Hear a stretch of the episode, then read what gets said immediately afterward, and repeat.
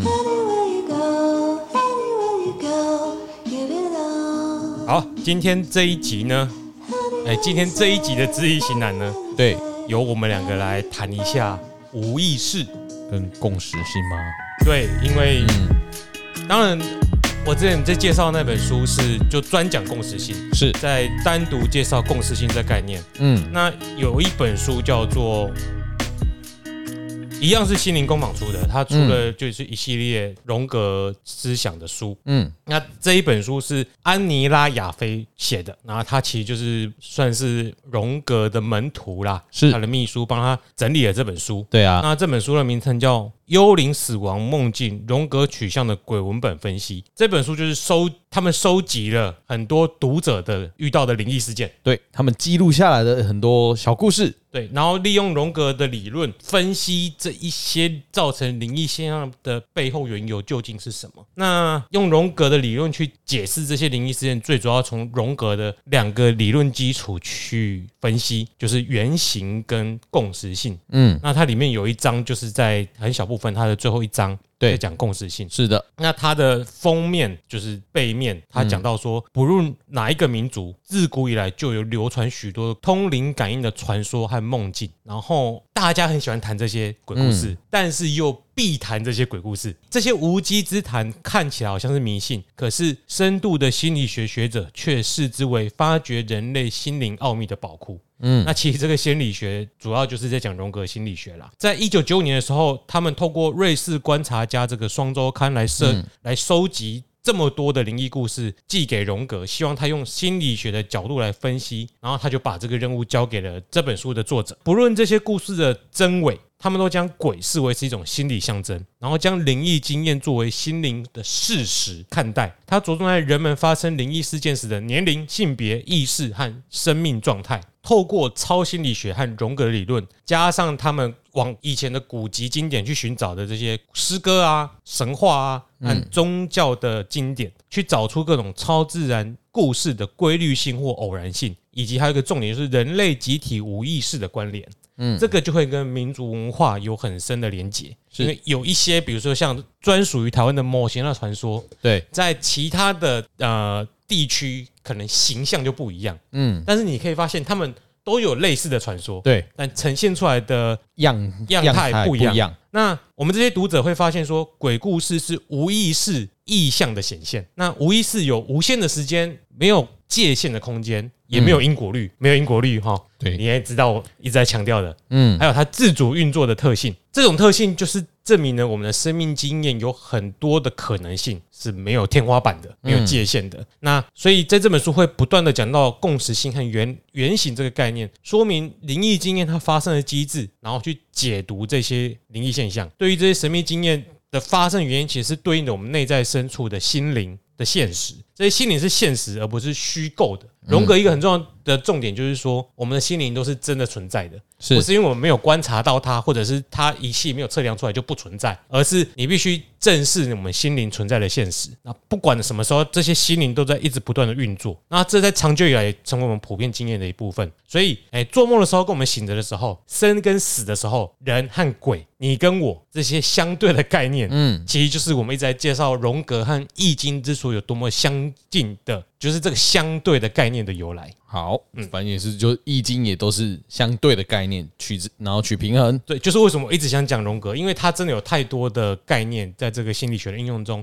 我真的觉得很符合我们正在读的东西啦。真的里面其实我看了一些，把前面看了一下啦，很多真的是从心理学角度来看的话，真的就是用无意识跟就是会真的很明显就是一个阴阳上的一个差别，或是一个对照。啊、那你刚九讲到那个啦，没有因果的，嗯，其实我有时候会觉得它到底是真的没有因果嘛？我自己在看的过程，比如说呢，它里面其实很多故事都会先很类似的几个故事放在一起嘛，在一起分析嘛。嗯，对，假设我可能谁谁谁晚上来找他，最后来看他一面，可是隔天醒来之后，可能过两天就得到谁死亡的消息，是那个时间点。嗯，可是我觉得这个会是没因果吗？因为你跟这个死亡的人，假如说是他父亲来看他，他就是你对可能他的父亲的思念，或者是他你会担心他，这不算是一种因果吗？就是他想来找你，就是可能他离开的时候，他离开说他想来找你，嗯，问题是这个没有因果在于父亲死亡的时候，嗯，这个人刚好在死亡的时候看到父亲，所以这事件是同时发生的、啊。这同时发生就没有什么特别的因果性啊，就变成一个共识性。因为因果是一个有时间先后顺序的， OK，因为先怎样，所以再来怎样。嗯可是他会梦见他父亲，并不是因为他先做什么事让父亲死掉，父亲才来找他，嗯好。而是父亲死亡的当下，父亲跑来找他了。可是我把它放大一点看，时间拉大一点为，什就么我拉才大会一讲说，因为他是你的，他是我的父亲，所以他会来找我，因为他没有明显的因果性啊，就是这个这个比较比较。因为他没有先后顺序。他挂掉的时候，我知道你的意思，对嗯就是你没有不是办法去测量那我时间不是嘛直接，我不是做什么事导致他挂掉来找我，对啊，他也不会说，就是他死掉，跟他看你这中间没有因果关联啊。嗯那为什么他不去看别人？如果你想要找出因果性，就一定有原因嘛。没有，就是因为他不去看别人，因为我是他的孩子，他会来看我，这不算因果吗？这件这件事情发生有什么因果？他你要算因果，应该是理解，应该是说他是你爸爸这件事对情对是对因对果。对，他是我的亲人，他这是我跟他的因果关系。这就是在这件事件以外的事情啊。可是如果你把时间拉长，他等于说这个人那你生，如果你要叙述因果，你必须要先嗯探讨什么是 A，什么是 B 嘛。嗯，所以是什么因造成的爸爸来看他？什么因证，可能他爸爸对他有亏欠或是什么。哎，对，如果是这个嘞，但是这是可能是好几年前发生什么事情。我说，因为因为文章里面那些记录那些的一些故事，其实都是在很早期，没有像现在这么通讯发达的时期。嗯，对，那可能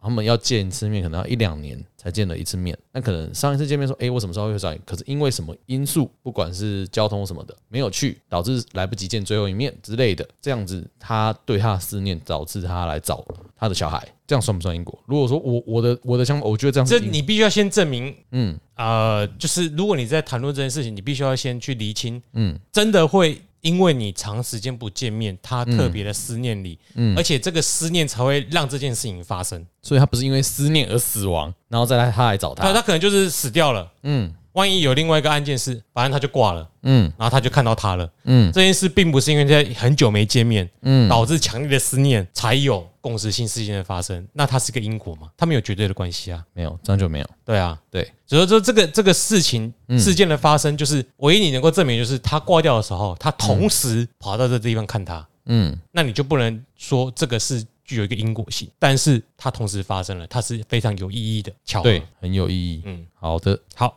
那总而言之，在这本书里面，我们当然刚好适逢鬼月，所以我们才会去讲这本书的一部分。是有机会再另外讲其他部分。 但是因为谈到了共识性，所以他这个荣格学说就将共识性的事件和我们的无意识的学说紧密的相连。那这无意识其实就是原型，这会解释了就各种灵异现象，其实它们本质上是难以预测的。嗯。然后，而且我们的无意识其实常常是完全自主的运作，嗯，嗯我们很难去控制它。就像你不能控制你看到鬼一样，就是其实你不能不太能够控制你身体的质子、电子、中子是怎么样的当然不能。随机出现。好，那他就提到有一个很大的重点去解释为什么我们现代跟过去对于灵异事件的感受差别这么巨大，而且他讲的时候其实是在一九五五年嘛，对，到了今天差别又更巨大了。嗯，像我们其实我们感知到的，或者是我们接受到的灵异讯息其实更少，是啊，也许是因为我们感官接受了更多灵异讯息，但是因为嗯这些灵异灵异的讯息在电影、在电视上太真实，嗯，所以变得可能跟我们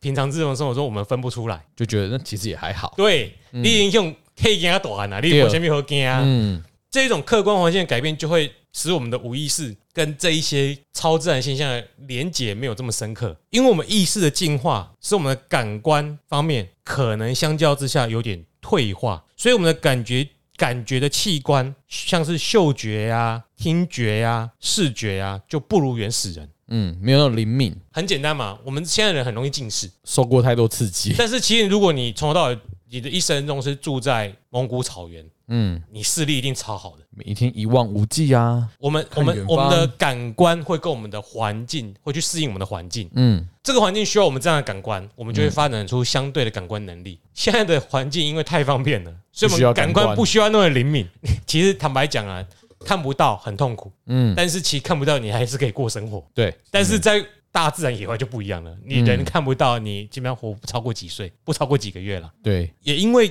过去的感官是如此的敏锐，嗯所以我们就呃在无意识的感官上也会特别的敏锐。我们现在人的意识已经远远离了原本的那一些感官，原本的根，远离了这些无意识，已经某种程度丧失掉这些本能。嗯所以这些超感的能力也一定程度的丧失了。所以像这些神话诗歌在上古时期的创作，嗯，会比现今来的呃丰富，或者是更明确或精准，因为因为他们感官比较强烈，我们现在可能要吸大麻才能获得那种能力。对以前人可能不用吸大麻，就对有他一们些拱拱的，本来就这个对能可能很快就获得这个能力。那用了大麻可能更加成，对，然后就会变成古希腊哲学家、古印度思想家之类的。嗯，会走出我我更接触无意识对，，哎，我们现在人太理性了，一直嗯绑在这个世俗的感官，哎，世俗的世界上，嗯嗯，所以我们对于这些灵异事件的感觉其实就没有那么深刻。那这这些超心理学的现象，尤其是共识性的事件，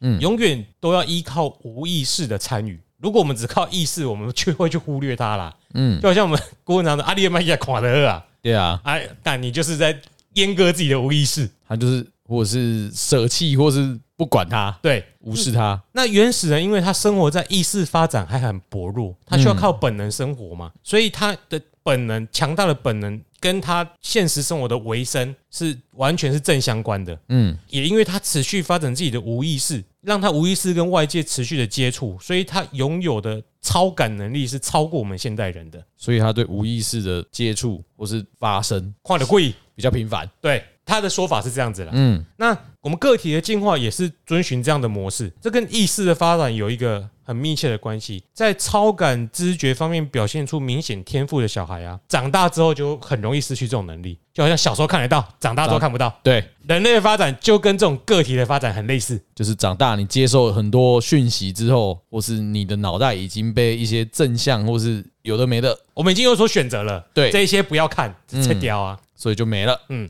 换句话说啊，一旦意识和自我变得更加的清晰，嗯嗯，原本小孩的这种啊、呃很很很梦幻的世界，嗯，融合了无意识和四周环境的世界就会停止发展，这些能力、超感知觉能力也会开始逐渐消失。现在的问题就是说，曾经明确具有阴阳眼的这些小孩，在以后的生活里面，是不是能够重新获得这种能力？可能要修行哎、或开启，所以我们也可以一直在阅读这些书本中，嗯发现跟顾问的经验可以重合的地方。对，因为他们有修行，他们可能可以开启这个开关，还有我们的民俗宗教信仰，嗯我们都可以可以找到类似的，有，用荣格的心理学来解释的地方。嗯，诶、所以如果这样讲的话，你像台湾原住民以前有巫师嘛，嗯，其实现在巫师越来越少，对，以前都是原住民生活在呃可能比较原始的一些些地方，那现在好像真的巫师都越来越少了。就是因为我们开始长大了，对， 开有始嗯一些对于我们现在发展没用的东西，我们就先把它砍掉。有的你现在又想要把它找回来，但又不好找回来，所以就要开始透过修炼、修行或是祖灵的启发。那就继续讲一下共识性的概念好了。嗯，对于共识性概念所呈现的这种我们难以理解的困难呢、如果我们随意去解释它，可能会误入歧途，走火入魔。问题就是，干它真的有够难以理解的。我们在理解这个概念的时候，常常就是，哎、对这不算因果吗？对，就像我一样刚刚一样，对，对，但是实际上是需要完全不同于因果关系的思维方去去思考它。嗯，就好像我们在学外国语言的时候，我们用那个语言去理解这些文化，跟我们用中文去理解这些文化是不一样的。不一样。我们之所以不知道，是因为我们不知道如何用共识性的概念去理解这种心理学的语言，因为在我们脑中已经植入了凡事其实就是有因果的，因为我们的感知就是有时间观。嗯对，就好像我们在看电影，我举的那些例子，我不知道你有没有看过。嗯嗯，总之是当你身处在时间的时候，你就感知到时间了嘛。就是我在这个我自己生活的地方，我就是会知道有时间对，有时间性，我就是时间就是一直往前走。但是如果以共识性来讲，它的发展要件就是没有因果，然后有意义，对吧？这是两个。其实我个人的理解啦，其实我们不会走火入魔，嗯，我们一定要去除掉时间，可是好难，很难。啊。但是就我的理解，就是说，我们要必须要将人生看成一一个，就是未来也已经定了，现在也已经定了。有那那集我听到，对，所以嗯，我们我们还至今，包括我自己都难以理解。但我要知道的是说啊，这些事本来就会发生的，怎么会有因果？等一下哦，这些事本来就会发生，那怎么会？因为它已经存在啦，如果是已经定的，就是对啊，这样就没有因果啦。对吧？你已经看了这部电影了，嗯，这部电影演给你的是因为主角今天做什么，嗯造成后面什么结果。可是你已经知道这部电影会同时有前面，也会有后面。嗯所以，当你在电影里面的时候，这件事就是因果；当你在电影以外正在看电影的时候，这部电影是没有因果的。对你来说，如果你要用这种第三者的客观时间、嗯，时间哦去看这部电影，应该是要说这部电影是怎么生产出来，那才叫因果。对。但是哦，它的成果是已经定在那我边了。的意思就是说，我们要超度、超超越那个维度。超超越在这个时间维度以外、嗯，来看这时间。感觉好 深哦对，这真的有点深。我的理解是这样子啦。嗯，那就因为很难，因为我们没有学会这个语言啊，所以我们不知道。嗯所以我们只能尽量用我们人处在时间中的思维去理解没有时间的思维。可是真的有点困难，对因为你很困难啊你的脑袋就是会被有时间制约啊。嗯，所以说他自己就提出一个方法，嗯我们要回到原始人的世界，用我们才刚发展的意识所生活的那种，常常体验到无意识的世界里面嗯去理解这一些现在人类所有辛苦发展出来的东西，包括逻辑、因果思维和意识。因为当你看你身处在《山海经》的世界里面的时候，嗯那是一个因果律，可是是魔法因果律。对，所以那个时代才会有释迦牟尼佛祖，嗯才会有这些古希腊哲学家试图去探讨时间存在意义究竟为何。这哲学层面有点深。呃，这简单来说就是哲就是哲学嘛。你也知道，当代的哲学没有什么产值，所以不受重视。是啊，除非你是很有钱的人，比如说维根斯坦之类的。嗯，哎，大家可以去，如果不了解这些人，那现代哲学家最有名的应该是尼采、嗯，维根斯坦哦啊，你们可以去看《超级歪》啦。这我都还没哎、看。你打《超级歪》，他会介绍一些哲学家，嗯可以去看他们的脑中想的那些问题，其实就会有一些纠我是结。觉得他们真的是深入他们自己的无意识，嗯，才有办法理出这些哲学道理。 但是他们不一定意识到了这个无意识。对，但是他们嗯、很怎么讲，让你跳脱，是不是有跳？因为你看，你要在有时间的状态下去思考没有时间的状的一些物质，对啊，对啊，对啊，对啊，这个就是我很们难已经有欸，我们已经有意识了，我们已经成型了。对可啊，是我们要想办法把我们自己沉浸到无意识的心境的心智之中，可是我们又不能失去我们的意识，，对，我们也不能脱离我们的意因识，为你脱离就被带走了嘛。对，就修行嘛，嗯，就是我们要修行到无对空，对，但是你又要有意识在修行，所以我们这刚刚讨论这些过程，有许多的哲学家在。古代都有探讨过，比如像嗯无意识，什么是无意识？你要先定义无啊。所以苏格拉底一定会是跟你说，那你先跟我说什么是无。定义他是一直用不断用质问的方式去问出真理。嗯，然后老子就是整本书都在讲什么是无，对啊，这些思想家就是在做这些事情啊。就是告诉你什么是无，什么是空，老子是这样子啦，嗯，嗯哎、那个苏格里，我刚刚是说他那个那个，问答。可对是我觉辩得证问方法用辩证的、哦，对可是被问的人应该很辛苦，很辛苦啊，很难去可举证。是他会说，所以他才说你，他才说我们最重要的事情就是我们唯一获得知识就是我们要承认自己是无知的，嗯，哎、对我现在问我讲完，我觉得我好无 知。所以共识性观念的前提是要求精熟而且直接的逻辑和因果思维，可是我们却又要求一种环形的思维，等一下，等一下时间是个啊你环你，刚好说到要直呃直接的逻辑跟因果，对，但你又共识性又没有因果， 就是跟我们刚刚讲一样啊，我们要用意识去理解无意识啊，这好难，所以这叫什么？这叫无中生有，无中生有。对。好，对，然后这种环形的思维，同时也是类似梦的思维，因为梦本身是没有逻辑的，好，可以，这样可以理解。梦梦也不需要去找出因果关系。对，可是我们其实到了现代，很常去解梦，嗯，想去找出里面的因果关系，或是它可能会导致什么果，还是它暗示我什么嘛？对，所以弗洛伊德跟荣格都在做这件事啊，他们喜欢对做梦境分析、梦的解析啊，对对对啊，因为他们去理试图去理解梦之中的无因果的因果是什么。就是，而且也想去探讨为什么你会做梦嘛？对，然后再根据《奇异博士二》里面，梦奇就是窥见了平行宇宙的自己发生的事情，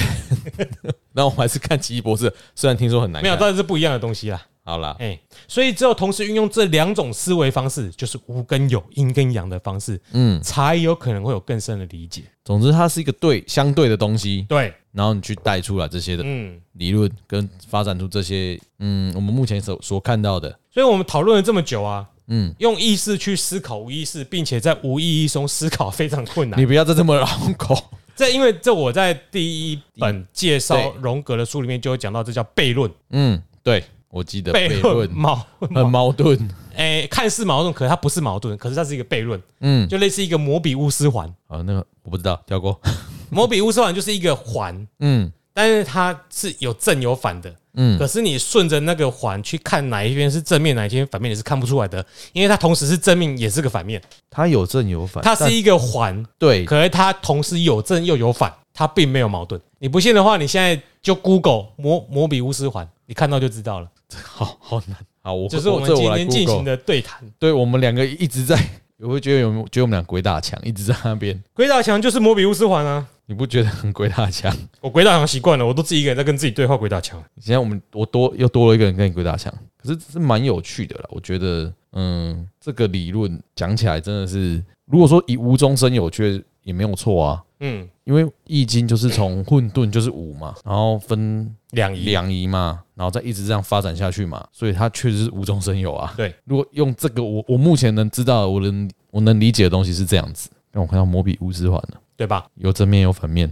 但是我又看不出是谁是正面谁是反面。嗯对。好，好我了解了。那今天我们这短暂的对谈，啊，短暂的对谈烧脑的过程就先到这。对这种类似的对谈千万不能太久。对哦，不然对大家 是脑袋不太好。但是啊，现在是农历七月嘛，嗯我们在这里讲个小故事。嗯，一九二零年的时候，荣格他在英国经验了跟闹鬼经验有关的相同的瘫痪状态。我想这种常常就类似鬼压床吧，对不对？应该是啊，这些事的一些细节如下：荣格要在朋友租下的一栋乡村别墅度过几个周末，哈、好好的思考他讲的到底是什么鬼东西。嗯到了夜里，他经验了好几次越来越激烈激烈的闹鬼现象。他是不是跑到大理啊啊，比如说五光敲路门啊、恶错啊、洗洗簌簌啊、滴答滴答的声音，这些现象让他觉得哦，好有点可怕，心里心神不宁呐、啊嗯，他承认他怕，哎他可怕。这整个情形发展到最高潮的时候，出现了什么、显象或者是灵视的习惯的贵啊啦。嗯一个老妇人的头颅出现在距离荣格大概枕头两尺的地方，嗯，而且严格说起来只有半张脸，独眼圆睁睁的瞪着他，然后接着头就消失了。他点起了蜡烛，下半夜他就坐在椅子上不敢睡觉，嗯，这样子他就不敢来找他了吗？真是的。我也觉得很奇怪，这哎个鬼好弱哦。后来荣格和他的朋友发现那栋房子因为闹鬼而远近驰名，嗯所有的房客迟早都会被吓跑。那在这个闹鬼现象出现以前啊，他其实就常常感到心神不宁，尤其是在子时的时候，十一点，嗯他就说他累了想睡，但实际上并没有进入深度的睡眠，更像是嗯进入了痛苦的僵化状态，感觉完全是瘫痪的。这种僵化状态在后来几晚里，他熄灭了蜡烛，但还没开始闹鬼之前，有都再度出现过，就被鬼压嘛。嗯那这种感觉常常在他的梦魇中出现，这不仅是一种恐惧的症状，往往也意味着半梦半醒，意识处于低位状态，所以无意识对超自然事实都是敞开大门的。所以在那个 moment，他可以所以，打开他的无意识。对，所以啊，如果各位有经历过鬼压床而恐慌的人们，应嗯，该可以理解这段话在讲什么。所以有人因为这时候敞开了，后续就遇到了一些更奇怪的。经验。好，好啦，所以七月十，跟他们现在分享一个荣格亲身经历的小故事，对，就是鬼压床。作为今天的结束。那就祝各位在七月时期，好好敞开自己的无意识。好好的哈，用嗯诶、如果你你选择一个自己喜欢的方式去相信或不相信这些事情，嗯去说服自己。嗯，但我个人认为一样啦，最近就由于节目的关系哈，嗯对荣格的书籍读的比较多，对，但是因为也还不够研究深入，嗯那他的想他的思想其实跟易经也蛮像的，就各取所需嘛。嗯对所以如果你有什么深入研究跟我看法不同的，欢迎你跟我讨论。对但是如果你是想要反驳我的话，嗯，那 OK 啦，我们虚心就是接受，先看你反驳什么。莫比乌斯环嘛，对哎，都都有道理。嗯，好那今天就，OK，先到这里，我是詹，我是阿炮，再会。拜拜。喜欢我的节目记得哈去反映的，不然他都不会想要读哈。五星好评，谢谢。不过 Podcast，哎、不是 Apple Podcast，